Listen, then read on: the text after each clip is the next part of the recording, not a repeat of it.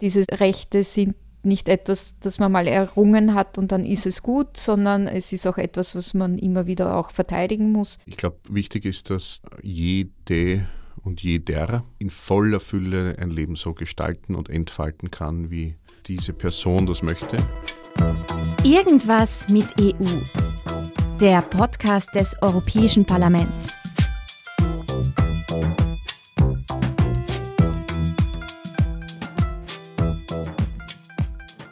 Heute ist es wichtiger denn je, sich für LGBTIQ-Rechte einzusetzen, da die Menschen noch immer diskriminiert werden und in vielen Ländern nicht die gleichen Rechte wie alle anderen haben. Hallo und herzlich willkommen zu unserer queeren Podcast-Folge von Irgendwas mit EU. Ich bin Nizi Klauri, EU-Aktivistin und in dieser ganz schön bunten sechsten Episode beschäftigen wir uns mit der Frage, wie die Europäische Union den Schutz und die Anerkennung von LGBTIQ-Personen fördert und welche Herausforderungen noch bestehen. Stichwort Herausforderung. Für mich hat dieses Thema mehr mit dem Fortbestand und der Zukunft der EU zu tun, als viele wahrscheinlich glauben. Es ist ein sehr strittiges und emotionalisierendes Thema in konservativen Ländern innerhalb und außerhalb der EU, die auch oft mit der Grundhaltung Ja oder Nein zur EU zusammenhängen. Nationale PolitikerInnen in Ländern wie zum Beispiel Ungarn, Russland oder auch in meinem Heimatland Georgien hetzen noch immer gegen queere Menschen und viele, die vorher mit dem Thema nicht in Berührung kamen, werden verunsichert. Die Debatten polarisieren und oft wird dabei die EU als Sündenbock hergenommen. Das alles hat vor allem auch negative Auswirkungen auf das Leben vieler in der queeren Community. In dieser Folge klären wir, wie sich EU-Richtlinien und Vorschriften auf den Alltag von queeren Menschen auswirken können, zum Beispiel in Bereichen Arbeit, Bildung und Gesundheitsversorgung. Wir sprechen über die positiven Veränderungen in einigen EU-Ländern, aber auch darüber, welche Hindernisse es noch gibt und was es noch braucht, um die vollständige Gleichstellung von LGBTIQ-Menschen in Europa zu erreichen und eben auch auf der ganzen Welt. Dazu haben wir ganz unterschiedliche Gäste für euch eingeladen. Drag Queen Rita Tail, Miltus Pavlo von der EU-Grundrechteagentur, Marty Huber von der NGO Queerbase und den EU-Abgeordneten Lukas Mandl von der ÖVP, der sich im EU-Parlament für Menschenrechte einsetzt. Ich freue mich, dass ihr dabei seid.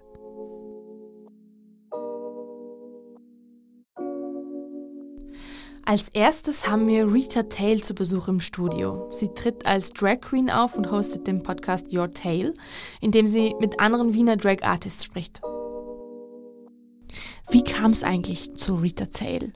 Ich wollte schon immer Drag machen, aber hatte irgendwie nie die Zeit dafür. Also ich war äh, oder bin Musicaldarsteller, Schauspieler und habe mir dann irgendwann gedacht, boah, ich würde voll, voll gerne Drag machen, aber ich bin halt irgendwie immer in Produktionen oder in Proben oder Aufführungen gefangen und Drag braucht einfach wahnsinnig viel Zeit. Und dann eines Tages kam ein Lockdown und ich habe endlich die Zeit gehabt, dass ich mich mit Make-up mehr befasse, mal das ausprobiere, was auf meinem Gesicht funktioniert, weil jedes Gesicht ist anders. Es gibt keine Schablone dafür, wie Drag-Make-up funktioniert. Man muss halt seinen eigenen Zugang dazu finden. Und dann habe ich die Zeit endlich gehabt und ausprobiert, ausprobiert, so ein Jahr lang, aber in sehr unregelmäßigen Abständen. Und dann im Sommer 2021 bei der Pride war es dann soweit und die Rita Tail, noch unter einem anderen Namen, wurde geboren und dann ging es Schlag auf Schlag mit Performances. Was begeistert dich so daran? Also, wie hast du vor allem diese Leidenschaft dafür entdeckt? Es war schon sehr viel RuPaul's Drag Race schuld daran. Also das ist diese amerikanische yeah. Competition Show, wo Drag Queens, äh, Drag Artists gegeneinander antreten in verschiedene Competitions. Und äh, da ist mir aufgefallen, dass das eine so coole, komplexe Kunstform ist und nicht so wie man das irgendwie noch im Hinterkopf hatte. Schwule Männer verkleiden sich als Frauen, es ist irgendwie klamaukig, es ist irgendwie äh, sehr unter Anführungszeichen seichtes Entertainment, sondern es steckt so viel mehr dahinter und heute sitze ich da und weiß, dass noch mehr, als ich mir jemals erträumt hätte, dahinter steckt, weil es so aufwendig ist, so eine aufwendige, komplexe Kunstform. Das ist mhm. einerseits das Schwierige daran, dass man das, alle Komponenten irgendwie zusammenbringt. Aber halt das auch das Coole dran, weil man darf alles selbst bestimmen, Haare, Make-up, Outfit. Machst du dir manchmal so Gedanken darüber, dass äh, deine Tätigkeit als Drag Queen anderswo, zum Beispiel in einem anderen EU-Land oder auch außerhalb der EU, so möglich wäre? Also ich glaube, es ist in vielen EU-Ländern sehr gut möglich. Alleine wenn ich an unsere Nachbarn denke, was nicht, Deutschland, Schweiz, in den Norden rauf, eben vorher erwähnt, RuPaul's Drag Race hat ja Franchise-Ableger und es gibt ja mittlerweile Drag Race in Frankreich, Spanien, Holland, England natürlich, also UK. Da ist es sehr gut möglich. Es gibt da Länder, glaube ich, wo es nicht so leicht möglich ist. Mhm. Fühlst du dich generell sicher so in Österreich in der Hinsicht? Ich glaube, wie ich angefangen habe, Drag zu machen, im Sommer 21 hätte ich gesagt, yes, 100%, Vienna is the safest place to do Drag. Heute, 2023, würde ich sagen, hm, manchmal nicht so. Kannst du uns da was erzählen genau? Ja, also es ist schon spannend, wenn man in Drag irgendwo geht, auf der offenen Straße. Natürlich schauen die viele Menschen an. Ich lebe in einem Bezirk, wo es einigermaßen okay ist, wenn man da jetzt mal als Mann gelesen und trotzdem mit Make-up zum Beispiel oder ein Full Drag äh, herumgeht. Aber ja, manche Blicke sind halt auch unangenehm, die muss man mhm. aushalten. Und manchmal gibt es halt dann auch Kommentare. Ich bin eh Gott sei Dank sehr verschont geblieben. Aber wenn ich zu manchen Gigs gehe und ich weiß, okay, das ist in einer Region in Wien, wo das jetzt vielleicht nicht so ja. gern gesehen ist, dann ist es schon schwierig. Drag Queen Rita Tail kann sich als sichtbar queere Person nicht in allen Ecken in ihrer Stadt sicher fühlen. Leider ist das nicht nur in Wien so, in der ganzen EU sind queere Menschen alltäglichen Anfeindungen ausgesetzt. Das zeigt der LGBTI-Report der Europäischen Grundrechteagentur FRA.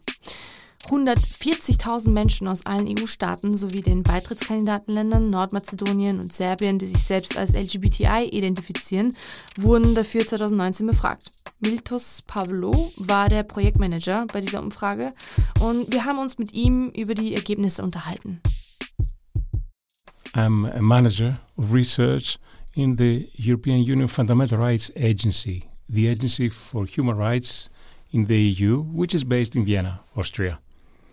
I do work as a researcher for many years now in different areas. Currently, I'm the manager of the LGBTIQ survey. We have done two waves of the survey in 2012, 2019, and soon we're going to have the third wave of the survey in 2023 in the summer. Can you explain us what is the Fundamental Rights Agency exactly and what does it do?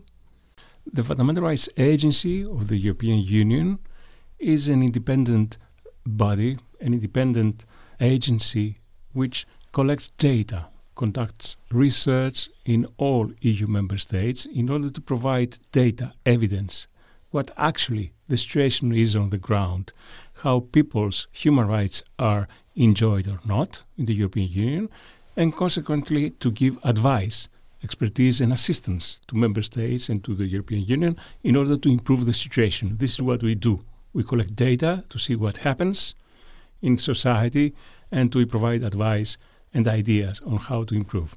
Can you tell us more about the Fundamental Rights Agency's LGBTI report? We did one survey in 2012 and another yeah. one in 2019. So, what we try to do is to see how the situation and whether the situation has changed between the years, in seven years, from 12 to 19 and we found some very interesting results. And we are doing the same in a few months. We're going to compare 19 to 2023. So, what we found in 2019 is that the situation is a mixed bag. On one hand, we have persisting discrimination, victimization, violence against LGBTIQ persons with big differences between countries. On the other hand, we have double the number of persons being open about being LGBT in society and claiming equality and full participation in society. So it is a situation of concern, worry, alarming. We still have violence. We still have 40% chances in a year that you're going to be harassed if you're an LGBTIQ person.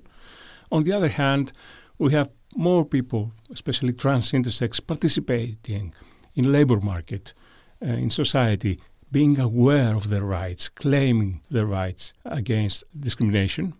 So we have a situation I would call it a make or break moment because while we do have the problems, we know what to do about them, and society is advancing, and this is the moment that we need to promote equality.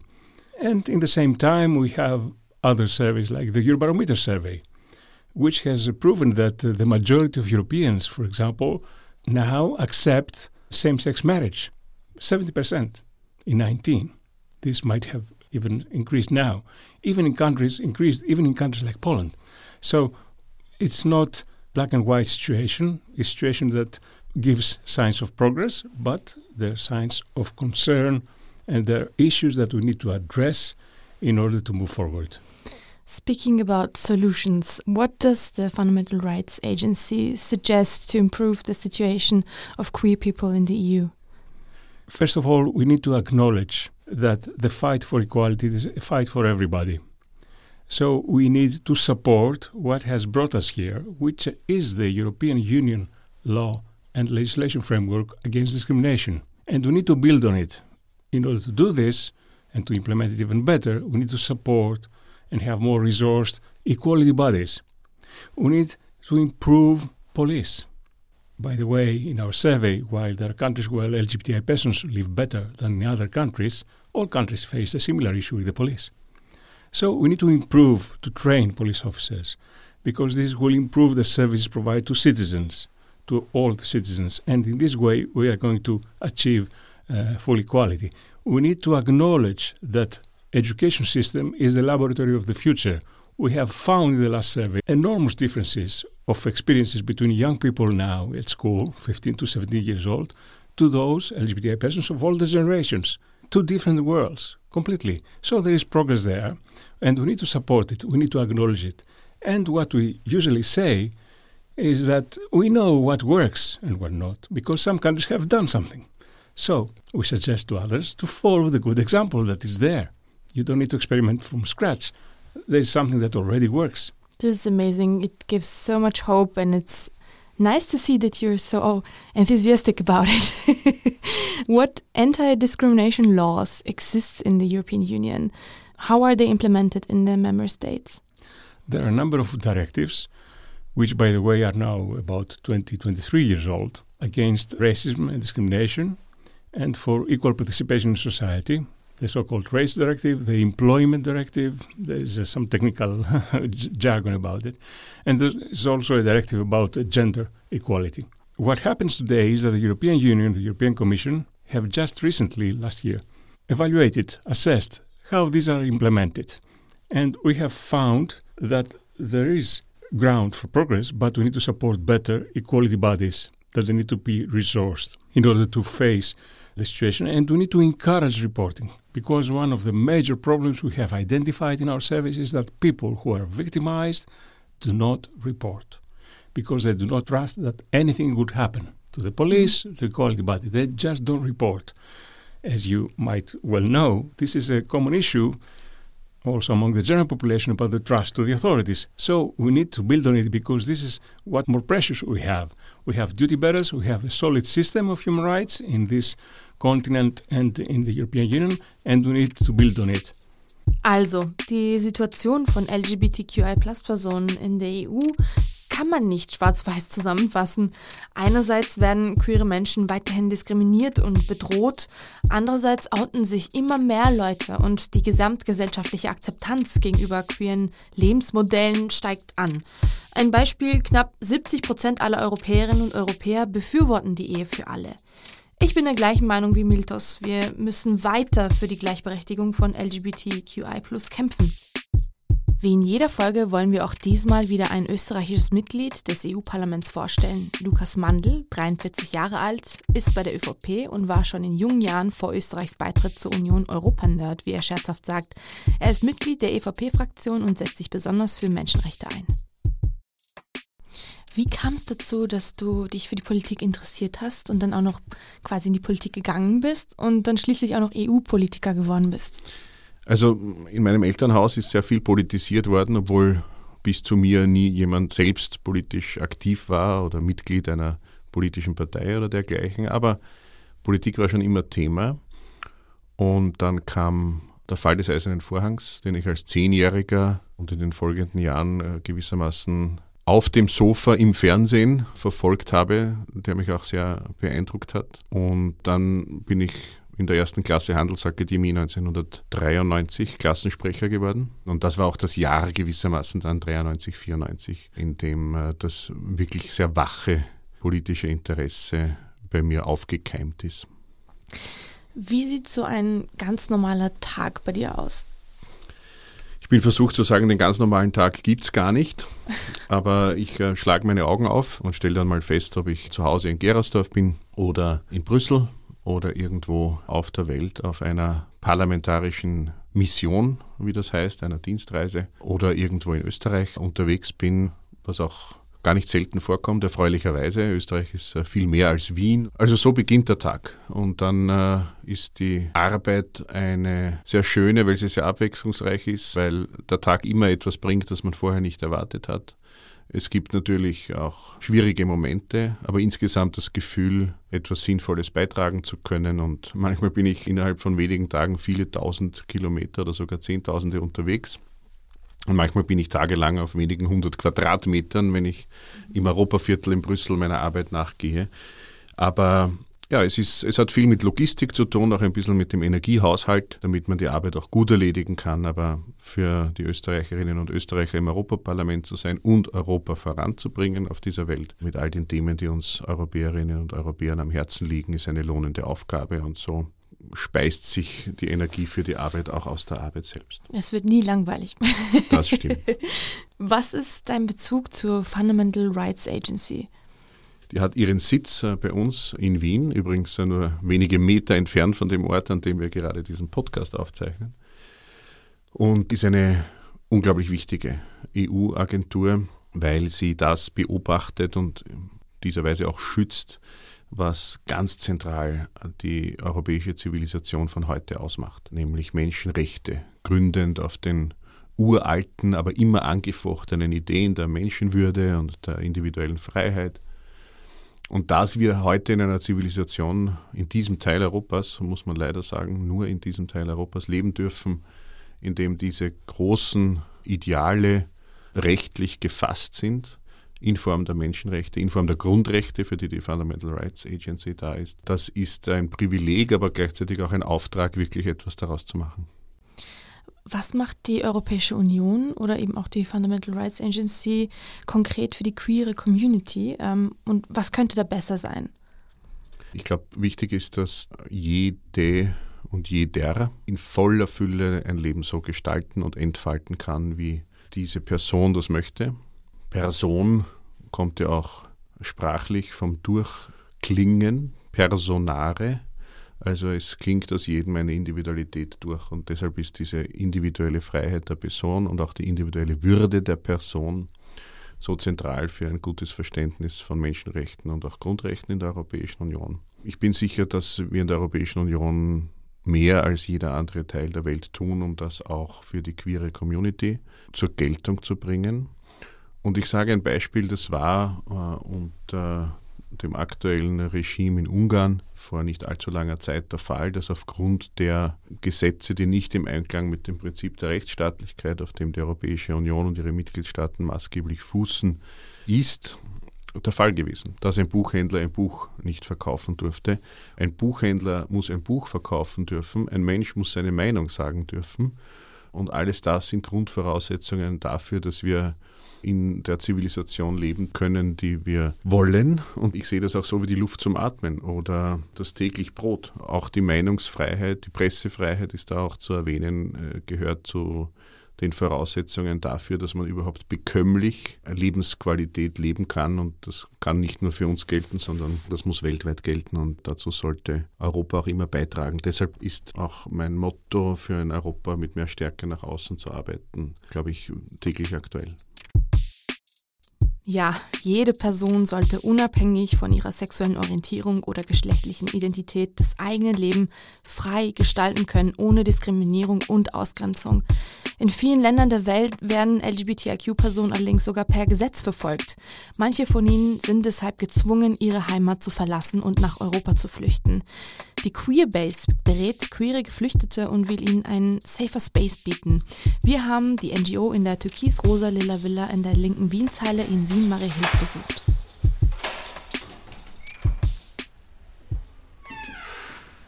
Ja, fangen wir vielleicht mit einer Vorstellung an. Ähm, wer bist du genau und was machst du? Ja, mein Name ist Marti Huber. Ich bin eine der Mitbegründerinnen von Queerbase, bin Teil von der Sozialberatung in der Queerbase und aber auch schon seit uh, 1996 aktiv in diesem Haus als LGBTI-Aktivistin. Und ja, finde das immer sehr schön, auch diese alten Geschichten von Villa bis Queerbase heute miteinander zu verbinden. Was ist eigentlich diese türkis-rosa-lila Villa und was ist die Queerbase? Die türkis-rosa-lila Villa ist ein Haus, das seit mehr als 40 Jahren besteht. Es wurde 1982 von Lesben und Schwulen äh, besetzt. Es war ein Leerstand, hätte eigentlich ein Parkplatz werden sollen. Und es gab zu der Zeit eine Hausbesetzungsszene in Wien und die damalige erste Generation hat es geschafft, mit der Stadt einen Deal auszuhandeln, dass das als Community Center quasi etabliert wird. Sprich Menschen, die hier wohnen, das ist bis heute so, Menschen, die beraten und sich auch engagieren und auch, dass es einen Café oder Sozialraum gibt. Da war dann irgendwann eigentlich so mit 2011 eigentlich schon angefangen, dass mehr Menschen, die in Österreich Asyl suchen und LGBTI sind, hier auch angedockt haben. Und daraus hat sich dann eigentlich so die Queerbase entwickelt. Woher kommen eigentlich die Leute, die ihr beratet und was sind ihre Probleme? Die Leute, mit denen wir zu tun haben, kommen aus mehr als 25 Ländern. Also es ist wirklich von China bis Kolumbien äh, und alles dazwischen. Ein Großteil oder ein sehr großer Teil kommt aus arabisch sprechenden Ländern, oder eben zum Beispiel Irak oder auch nordafrikanischen Ländern wie Tunesien, Algerien, Marokko. Es gibt sehr viele, die aus dem Iran kommen, aus Afghanistan, aber auch Ländern wie Uganda, Nigeria gibt es auch sehr viele, die kommen.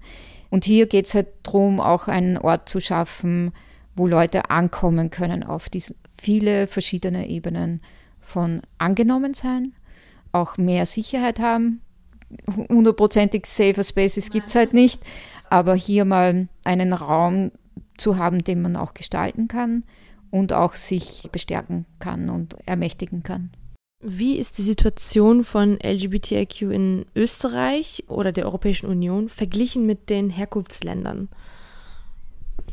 Ja, da gibt es natürlich je nachdem immens große Unterschiede. Ja, Österreich zum Beispiel ist ein sehr konservatives Land hat immer noch einige Baustellen. Also zum Beispiel im Antidiskriminierungsschutz ist Österreich bei den Ländern, die nur die Minimalvariante der Vorschläge der Europäischen Union umgesetzt haben, also zum Beispiel Diskriminierungsschutz im Dienstleistungsbereich ist quasi nicht da, der Arbeitsfeld schon. Da gibt es sicherlich innerhalb der Europäischen Union sehr große Unterschiede, also ob ich jetzt in die Niederlande schaue. Ungarn hat eigentlich einen besseren Diskriminierungsschutz. Das ist irgendwie so der Treppenwitz. Aber ja, es entwickelt sich natürlich gerade auch nicht besonders gut, die rechtliche Situation dort. Also so gesehen auch immer dieses Rechte sind nicht etwas, das man mal errungen hat und dann ist es gut, sondern es ist auch etwas, was man immer wieder auch verteidigen muss.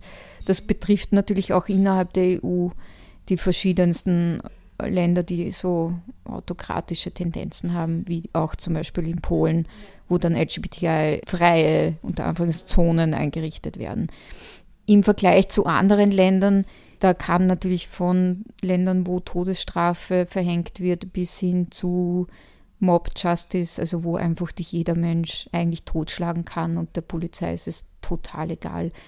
Das sind dann natürlich ganz andere Voraussetzungen. Würdest du sagen, die EU wird ihrem Anspruch als Wahrerin der Menschenrechte, insbesondere was LGBTQI betrifft, gerecht? Ich meine, grundsätzlich ist natürlich extrem viel passiert in den letzten 50 Jahren. Ja? Also die Entkriminalisierung von Homosexualität zum Beispiel, das ist sehr viel Ende der 60er, 70er Jahre passiert ich würde mal sagen, so Österreich wurde sehr viel gezwungen. Anti-LGBTI-Gesetzgebung aufzulösen. Es wurde nach den 70er Jahren ja in Österreich alles nur vor den Gerichten erstritten. Also wurscht, ob jetzt die Eheöffnung, Adoption etc. Und da hat es sehr geholfen, in diesem Verbund von der EU zu sein und auch andere, entweder EU-Entscheidungen beziehungsweise auch Nachbarstaaten, also wie Deutschland oder so, wo der Verfassungsgerichtshof einfach auch gewisse Entscheidungen schon ein bisschen vorweggenommen hat. Also da hat sich Österreich immer auch ein bisschen orientiert an den Nachbarn. Und ich glaube, das hat diverse Dinge einfach auch erleichtert. Die Republik Österreich wurde zweimal vom EuGH verurteilt wegen zum Beispiel dem Paragraph 209. Das war das unterschiedliche Schutzalter von männlichen Jugendlichen zu weiblichen Jugendlichen. Also da wurde Österreich auch viel in eine Antidiskriminierung hineingezwungen. Und da sehe ich sehr wohl, dass die EU ein sehr wichtiges Regulativ war für diese Entwicklung. Und ich glaube, sie muss das auch bleiben. Die EU-Grundrechtecharta verbietet Diskriminierungen aufgrund der sexuellen Ausrichtung. Alle Gesetzesvorschläge müssen damit vereinbar sein. Und die Mitgliedstaaten garantieren sich bei der Umsetzung in nationales Recht an die Grundrechtecharta zu halten. Bevor uns Katharina Pacher in den EU-Facts gleich mehr über die Rechte von LGBTIQ-Plus-Personen auf Unionsebene erzählt, ein kurzer Begriffscheck. Die Abkürzung LGBTIQ kommt aus dem Englischen und steht für lesbische, schwule, bisexuelle, transgender, intersexuelle und queer lebende Personen und Lebensweisen. Das Sternchen, manchmal auch Plus, dient als Platzhalter für weitere Geschlechtsidentitäten. Queer ist eine Sammelbezeichnung für sexuelle Orientierungen, die nicht heterosexuell sind, sowie Geschlechtsidentitäten, die nicht binär oder nicht cisgender sind. Nicht binär bedeutet außerhalb der Zweigeschlechtlichkeit, also nicht männlich und nicht weiblich. Cisgender heißt, dass die Geschlechtsidentität einer Person mit dem Geschlecht übereinstimmt, das ihr bei der Geburt zugewiesen wurde. Katharina, was macht das Europäische Parlament für ein queerfreundliches Europa? LGBTIQ-Personen sollten überall in der EU die Freiheit genießen, ihre sexuelle Orientierung und Geschlechtsidentität zu leben und öffentlich zu zeigen, ohne Angst vor Intoleranz, Diskriminierung oder Verfolgung zu haben. Und die Behörden auf allen Regierungsebenen in der EU sollten die Gleichheit und die Grundrechte aller, einschließlich LGBTIQ-Personen, schützen und fördern. Das haben die Europaabgeordneten im März 2021 gesagt. Da hat das Europäische Parlament nämlich den sogenannten Freiheitsraum für LGBTIQ-Personen ausgerufen. Hintergrund war die Zunahme von Diskriminierungen und Übergriffen gegen queere Personen.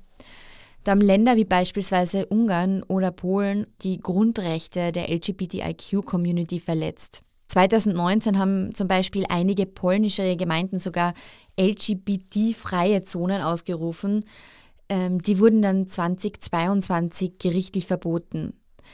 Außerdem hat die EU-Kommission dann vergangenes Jahr beschlossen, Gelder an solche Gemeinden zurückzuhalten. Denn die Diskriminierung aufgrund der sexuellen Orientierung geht absolut gegen die Werte der Europäischen Union. Die EU muss alle Hindernisse beseitigen, die LGBTIQ-Personen bei der Ausübung ihrer Grundrechte entgegenstehen. Außerdem fordern Europaabgeordnete weiterhin Maßnahmen, um die EU zu einer echten LGBTIQ-freundlichen Zone zu machen. So zum Beispiel die österreichische Europaabgeordnete Claudia Gamon. Sie hat sich für ein Verbot von Konversionstherapien in der EU stark gemacht. Diese Therapien geben nämlich vor, Homosexualität heilen zu können. Tatsächlich können sie bei den Betroffenen aber nachhaltige psychische und physische Schäden anrichten. Und außerdem hat die Kommission am 12. November 2020 die LGBTIQ-Gleichstellungsstrategie 2020 bis 2025 vorgestellt. Was steht da drin in diesem Strategiepapier? Naja, in diesem Papier werden die Mitgliedstaaten angeregt, Schulungen für Gesundheitsberufe zu organisieren. Das heißt, Ärztinnen oder Krankenpfleger für die Bedürfnisse von schwulen, lesbischen, bisexuellen, intersexuellen und Transpersonen zu sensibilisieren. Außerdem soll zum Beispiel das Erasmus Plus Projekt zugänglicher gestaltet werden, explizit mit Hinblick auf die Diskriminierungserfahrungen von LGBTIQ. Noch wichtig zu erwähnen, die Ehe für alle ist derzeit in 13 EU-Mitgliedstaaten möglich nämlich Belgien, Dänemark, Deutschland, Finnland, Frankreich, Irland, Luxemburg, Malta, die Niederlande, Österreich, Portugal, Spanien und Schweden. Das Strategiepapier sieht zum Beispiel vor, gleichgeschlechtliche Ehepaare, die in EU-Ländern ohne Ehe für alle übersiedeln, besser rechtlich abzusichern. Das Europäische Parlament hat dann 2021 tatsächlich beschlossen, dass gleichgeschlechtliche Paare EU-weit die gleichen Rechte auf Freizügigkeit und Familienzusammenführung haben sollten wie heterosexuelle Paare. Was wünscht sich Drag Queen Rita Tail von der Gesetzgebung und der Gesellschaft? Also ich kann nur ganz pauschal jetzt auch sagen, es wäre so cool, wenn das ein bisschen unbeschwerter gemacht werden würde für uns.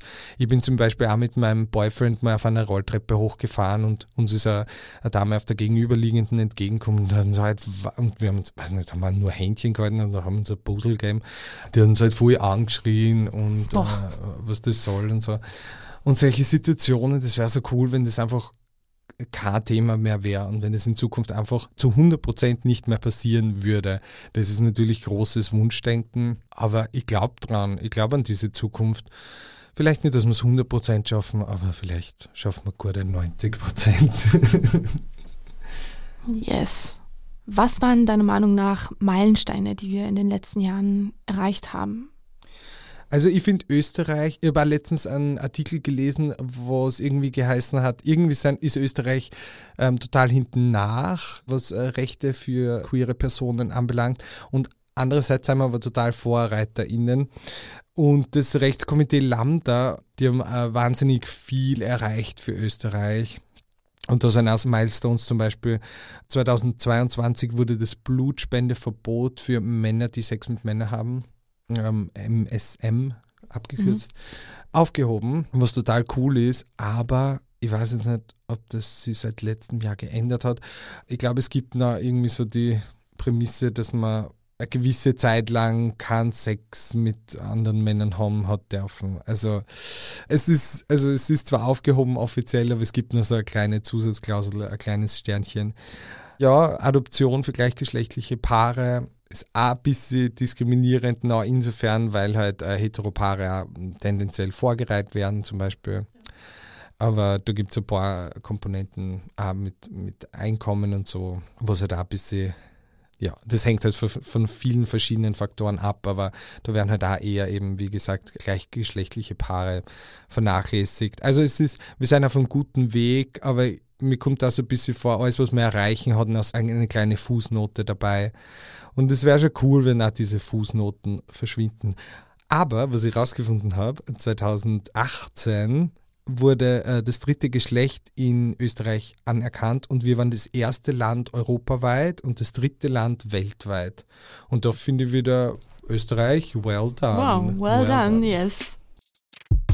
Wir haben nochmal im Gesetz nachgelesen. Homosexuelle und Bisexuelle dürfen seit September 2022 in Österreich genau wie Heterosexuelle Blut spenden.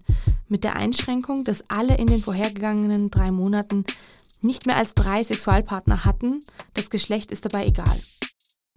Europaweit identifizieren sich zunehmend mehr, vor allem junge Menschen, als nicht-binär, genderfluid oder genderqueer, also außerhalb der strikten Zweigeschlechtlichkeit von Mann und Frau.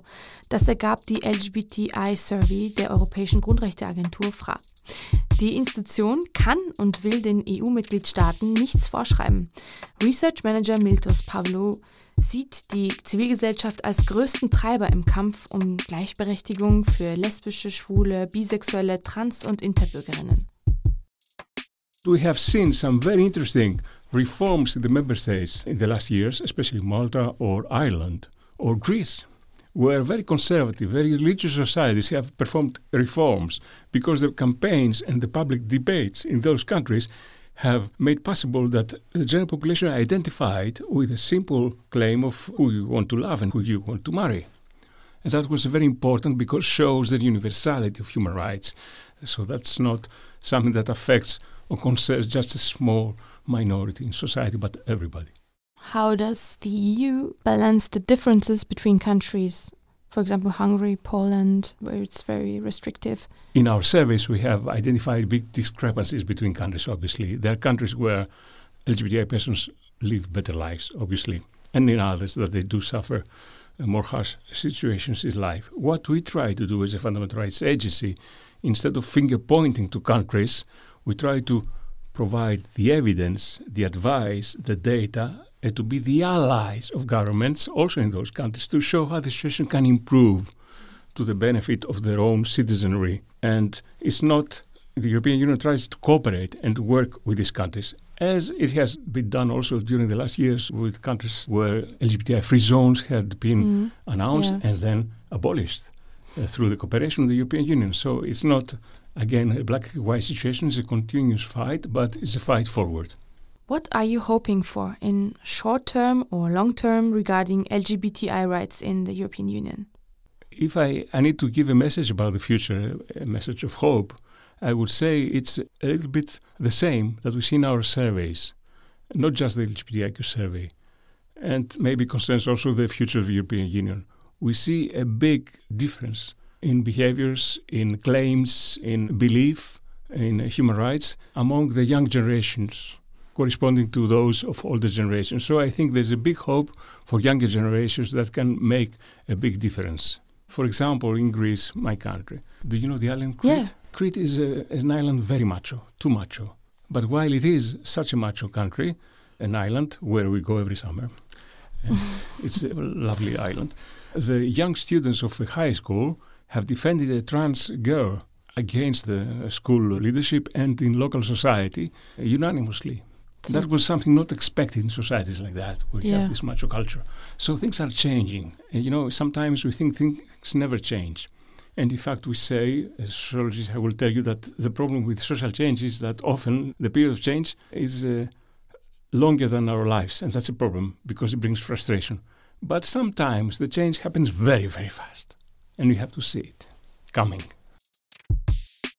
Die Erhebungen der Fundamental Rights Agency belegen, es gibt Hoffnung. Viele junge Menschen in der Europäischen Union sehen die Gleichberechtigung von LGBTQI-Plus-Personen als selbstverständlich.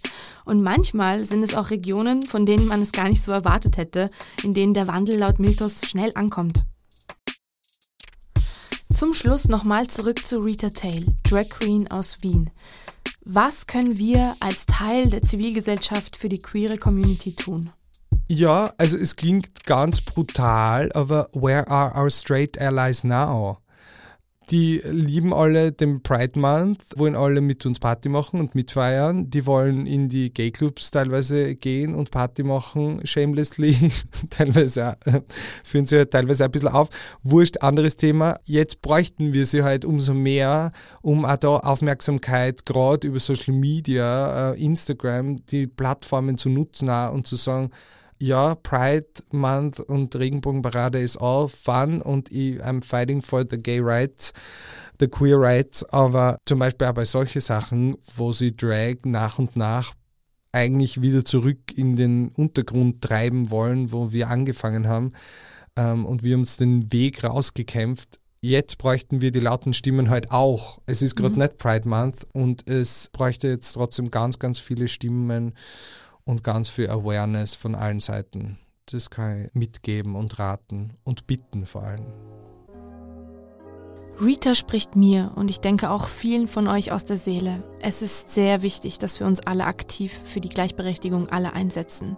Menschenrechte sind in der Gründungscharta der EU verankert. Menschenwürde, Freiheit, Demokratie und Gleichheit sind die Grundlage für alle politischen Entscheidungen in der Europäischen Union. Sie hat längst eine führende Rolle bei der Förderung von LGBTQI-Rechten auf der internationalen Bühne übernommen und setzt sich auch aktiv dafür ein, dass diese Rechte in internationalen Organisationen wie Vereinten Nationen und dem Europarat anerkannt und geschützt werden. Es gibt jedoch noch viel zu tun. In einigen EU-Ländern mangelt es noch an umfassenden gesetzlichen Antidiskriminierungsschutz für LGBTIQ+. Also Diskriminierung und Gewalt sind ständige Begleiter vieler queerer Menschen. Und es ist wichtig, dass wir uns dessen bewusst sind und uns für Verbesserungen einsetzen. Nicht nur während des Pride Month. Nur so können wir ein tolerantes und offenes Europa ohne Ungerechtigkeit und Diskriminierung schaffen und alle Menschen die gleichen Chancen auf ein glückliches und gesundes Leben haben. Vielen Dank, dass ihr euch die Zeit genommen habt, um euch diesen Podcast anzuhören. Wir hoffen, dass wir euch etwas Inspiration und Hoffnung geben konnten. Lasst uns gemeinsam daran arbeiten, eine Welt zu schaffen, in der alle Menschen gleichberechtigt sind, in der EU und überall auf der Welt, auf ein tolerantes und offenes Europa. Ich bin Nini Ziklauri und ihr hört irgendwas mit EU. Wenn ihr unseren Podcast unterstützen wollt, abonniert ihn, teilt diese Folge und schreibt uns eine Bewertung. Gerne könnt ihr uns auch eine Nachricht schicken, wir freuen uns darüber. Unsere E-Mail-Adresse und weitere Infos findet ihr in den Show Notes. Irgendwas mit EU. Der Podcast des Europäischen Parlaments im Rahmen der Kampagne Gemeinsam für EU. Dieser Podcast wurde produziert von Oh, wow.